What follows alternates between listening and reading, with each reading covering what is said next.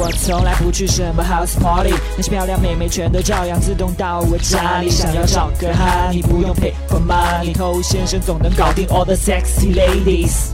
嗨，各位好，我是头先生。经常会有人来问啊，说跟某一个妹子的关系现在越来越像朋友了，但是他不想做朋友嘛，他谈恋爱，对不对？那还有一些更惨的是，主动追求这个妹子没有结果，就妹子跟他说，我看我们还是做朋友比较好。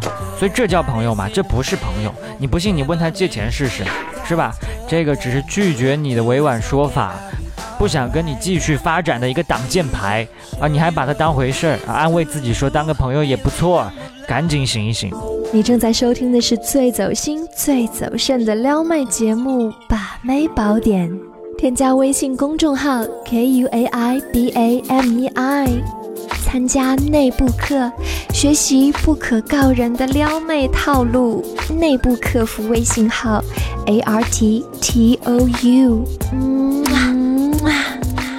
OK，欢迎在节目之外去添加我们的微信公众号。想学习不可告人的内部课程，请去添加微信号。那我曾经呢，也有一个非常亲密的异性的好朋友，我们每天有很多的话说，我们一起会去做很多事，那一直呢都是朋友状态。那那个时候我年纪还比较小，看这件事情也没有想太多，就觉得啊，可能就是一个很好的朋友这个样子。那后来呢，就发展的越来越刺激。那某一次一起出来，这妹子的表现。就已经不完全是一个朋友的姿态了，所以看到此情此景，那我呢就当机立断的伸出舌头狂甩对方嘴唇，两个人所谓的友谊变得不再纯粹啊，这是怎么一回事呢？这个就是今天要跟你讲的一个重点。当你跟一个女生关系好到一定的地步，你真的是他的好朋友，真的是他亲近的人，那么除了你没有跟他啪啪啪以外，你基本上就是一个男朋友。所以我刚才举的那个例子也是如此，两个人的相处是真正的要好，你们会一起吃饭、逛街、看书、聊天，在对方伤心寂寞的时候陪伴对方，在开心幸福的时刻彼此分享，有这么多共度的时光、共度的回忆、千丝万缕的联系，这个就是你们关系反转的一个重要条件。那么在这种情况下呢，妹子对你很多的行为。包容度、接受度都会更加高一些。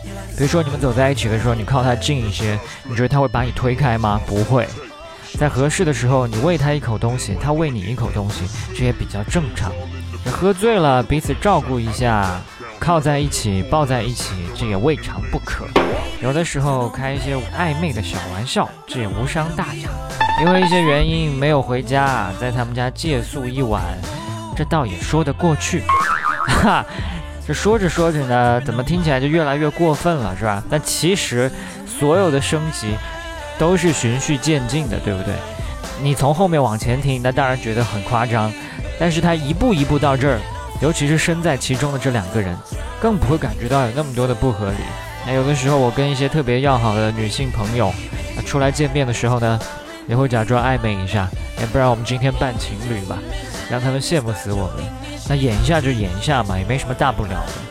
当我们手拉起手的时候，再回馈给他一个温柔似水的眼神，至少在那一瞬间，我们实际上是情侣的。所以，这种异性的特别亲近的好朋友，你们有很高的亲密度，有很高彼此行为的接受度，毕竟是一男一女，某些时刻就会看对方的感觉不太一样，很容易擦出一些火花。那你呢，就要抓住这些重要的时刻，要么。不要做朋友，要做朋友就做我们今天所说的这种朋友，否则你就是玷污了“朋友”这两个字。好，我是头先生，我们今天就聊这么多了，下回见。